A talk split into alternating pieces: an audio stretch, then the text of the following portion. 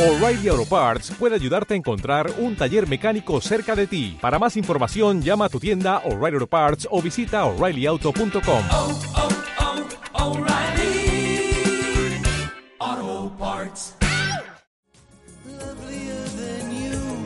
8 y 34, una vez más, os abrimos las puertas de la clínica ECQ, tiempo para la salud, nunca mejor dicho, es una expresión fácil para abrir los ojos y para cuidar nuestra salud. Nos acompaña Nagore Gorrestarazu. Nagore, Egunon, buenos días, bienvenida. Buenos días. No sé si te han dicho todos tus compañeros o colegas que siempre pregunto lo mismo al principio, si tú también eres una, como ellos, una apasionada de la música, o, o no especialmente en tu caso, Nagore. Sí, sí me gusta, me gusta mucho, la verdad. O sea que tú eres, claro, tú eres madre, antes me decías, ¿no? Tienes, eh, tienes hijos o hijas pequeñas. No sé si el rock te acompaña, si te dejan o, o te alejan del rock y, y vas a otros gustos musicales. Estoy últimamente más en cantajuegos, la verdad. ¿Estás enganchada o no? ¿O no es para tanto? No, no, no, no, no, no, no, no, no. Están ellos más enganchados que yo. Bueno, bromas aparte, es verdad que tu especialidad son los más pequeños, los problemas visuales de la, de la población infantil. Esto me hace recordar que, que yo toda la vida he, llevado gafas. No sé si eso es normal, ahora que nos vamos a adentrar eh, en la infancia y en, y en los más pequeños. ¿Suele ser normal o no que aparezcan problemas desde, desde temprana edad? Bueno, pues es cierto que en un porcentaje pues bastante elevado de pacientes, a partir de las primeras revisiones que se suelen realizar en torno a los cuatro años, puedan aparecer problemas de salud visual. Los más habituales son los defectos refractivos, es decir, la miopía, la hipermetropía y el astigmatismo también, y eso por regla general se corrige con gafas desde el primer momento del diagnóstico. Así que bueno, puede ser algo, pues sí, habitual desde, desde bastante pequeños. ¿Y esta leyenda urbana de que suele ser genético, eso es cierto o no, o no tiene por qué? ¿O los Bueno, motivos y las, eh, son, son sí. otros? Pues como en todo hay una parte genética que es muy importante, como en toda patología, y claro que hay un componente hereditario en las, en las herencias de graduaciones. Luego también hay un componente ambiental hoy en día que es muy importante, sobre todo en la parte de miopía, y aunque no se tenga genética miope, sí que estamos viendo un aumento en el número de pacientes afectados de miopía, sobre todo a partir de la adolescencia, pues debido al uso de dispositivos móviles de cerca, de tablets, de pantallas. Ahí el ambiente sí que puede influir también, O sea- pero principalmente es genético. To- todo, todo ha cambiado y todo ha cambiado a peor porque la forma que tenemos de relacionarnos es a través del ordenador, a través del móvil, la forma que tenemos de incluso de ir a clase y de estudiar es a través de la tablet. Bueno, a peor, ha cambiado, ha cambiado y sí que es cierto que estamos viendo pues más defectos de graduación miope, pues por el uso, sí, sí, por el abuso de cerca, porque al final estamos todo el día esforzando, digamos, eh, con la mirada enfocada en una misma posición cercana, muchas horas al día y eso puede hacer que aparezcan defectos, sobre todo la miopía. La miopía te favorece mucho la aparición si se usa mucho tiempo de cerca esos dispositivos. Ahora, ¿cómo te ganas a tus pacientes que son los más pequeños? Porque uno cuando, cuando es muy joven no quiere que le pongan gafas. Bueno, pero hoy en día yo creo que eso ha cambiado. Los niños generalmente, eh, quiero decir, son mucho más flexibles que los adultos y en general cuando tienes que poner una gafa, los más receptivos son ellos y generalmente las quejas suelen venir por parte de los padres. Así que yo no tengo la sensación que los niños haya que ganárselos. Cuando hay que ponerles una gafa, en casi el 100% de los casos es muy bien tolerada y llevada por los niños. Ve que yo era un rebelde. ¿Y, y- y- y cómo se lo explicas lo que tienen?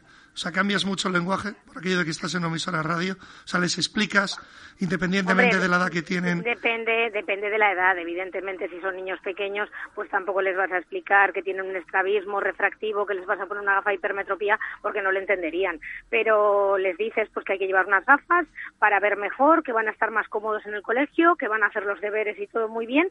Y enseguida la, la adaptación a las gafas es muy rápida. Menor, en menos de una semana los niños, los padres te que están encantados, que son ellos los que se levantan y las cogen de la mesilla, en el caso de necesitarlas, claro.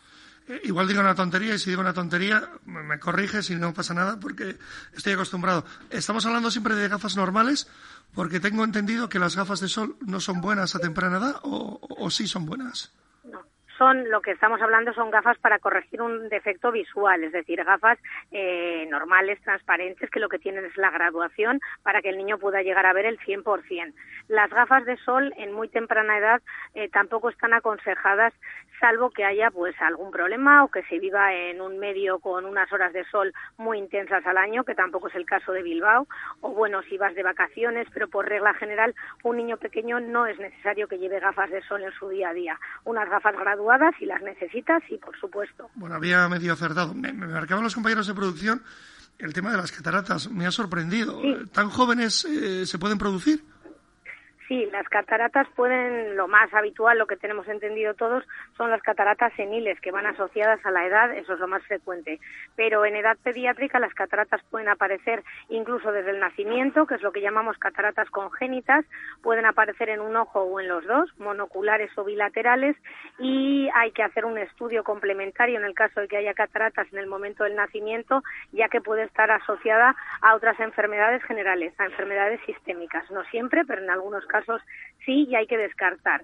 Y en el caso de la catarata congénita es muy importante la detección temprana y la cirugía, pues en unos periodos de, en unos plazos bien determinados para intentar conseguir pues la máxima recuperación visual que no siempre es posible en esos casos. ¿Y cómo se pueden dar cuenta los, eh, los padres? Porque, hombre, un, un niño lo tiene más difícil, ¿no? Para para explicar lo que... Las cataratas congénitas, mm, el diagnóstico lo tiene que hacer por parte del pediatra en las revisiones del pediatra que se hacen en el ambulatorio, eh, con un mes, con dos meses, gracias al reflejo rojo, y si no, la, el, digamos que el signo más importante de una aparición de una catarata es que el reflejo de la pupila, en vez de estar negro, se vuelve de color blanco, que es lo que llamamos leucocoria, y enseguida los padres se dan cuenta que hay un reflejo blanco y que algo está ocurriendo. Por aquello de que si detectamos eh, la enfermedad o los problemas visuales a una temprana edad, ¿es más fácil corregirlos o no tiene tampoco por qué? O sí, o sería lo lógico. Sí, sí, sí, lo lógico es que sí. Cuando tú detectas, por ejemplo, lo más habitual, eh, que no son las cataratas ni mucho menos, pero lo más habitual que son las gafas con un defecto de graduación, cuanto antes lo corrijas, eh, más fácil va a ser conseguir una buena visión, una adaptación buena del niño a las gafas y, por ejemplo, si el tratamiento requiere un uso de parche, cuanto más temprano se haga también mejor, tanto para el niño como para los resultados. Dos últimas preguntas, Nagore, que, sé que estás en la calle y te lo agradezco. Los problemas habituales que tenemos los adultos en ocasiones también perjudican a los más pequeños. Si, si un adolescente o, o un niño pequeño tiene estrés, ¿eso le puede perjudicar también? Bueno, a ver, en principio a nivel visual no debería perjudicarle, salvo que el nivel de estrés sea tan alto que pueda pues provocarle sensaciones de no ver bien. Eh, no, no es algo muy habitual. Puede, puede ocurrir y en ocasiones lo vemos en la consulta, pero no suele ser algo muy frecuente. No sería lo lógico. Me marcaban los compañeros de producción, y la verdad es que no soy no soy muy ducho en la materia, el uso terapéutico de toxina botulínica, que no sé si lo he dicho bien. A ver si nos puedes explicar qué es esto, porque a mí me ha llamado la atención. Pues la toxina botulínica es lo que comercialmente se conoce como el Botox generalmente y lo que hace es paralizar la musculatura y se utiliza en muchas especialidades de medicina. Se utiliza en neuro, se utiliza en urología y en oftalmología también se utiliza desde el año 81 principalmente. Lo que hace es paralizar los músculos en casos de estrabismo o de visión doble, son los dos casos más utilizados y lo que intentas es corregir sin tener que pasar por quirófano y sin el uso de cirugía, eh, solamente con unas gotas de anestesia local y la toxina, enderezar los ojos, es decir, corregir el estrabismo y en el caso de que haya visión doble, conseguir fusión de imágenes y que el paciente vea sola una imagen. Es pues una, la última revolución, digamos, en oftalmología eh, pediátrica y en estrabismo de los últimos años. Es muy, muy utilizado y la verdad que va muy bien. Nagore, ¿por qué te decantaste por la oftalmología, a ver si lo digo bien, pediátrica y el estrabismo? ¿Por qué apostaste por los más pequeños? Bueno, pues la verdad que tenía una jefa que, que siempre nos explicó todo muy bien y nos cuidó muy bien y me gustaba mucho cómo lo hacía.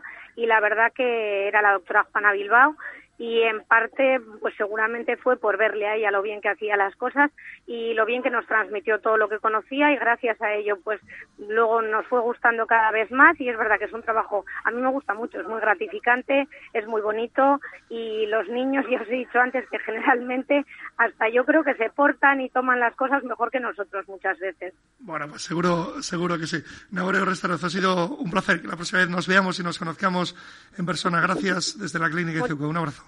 Muchas gracias a vosotros.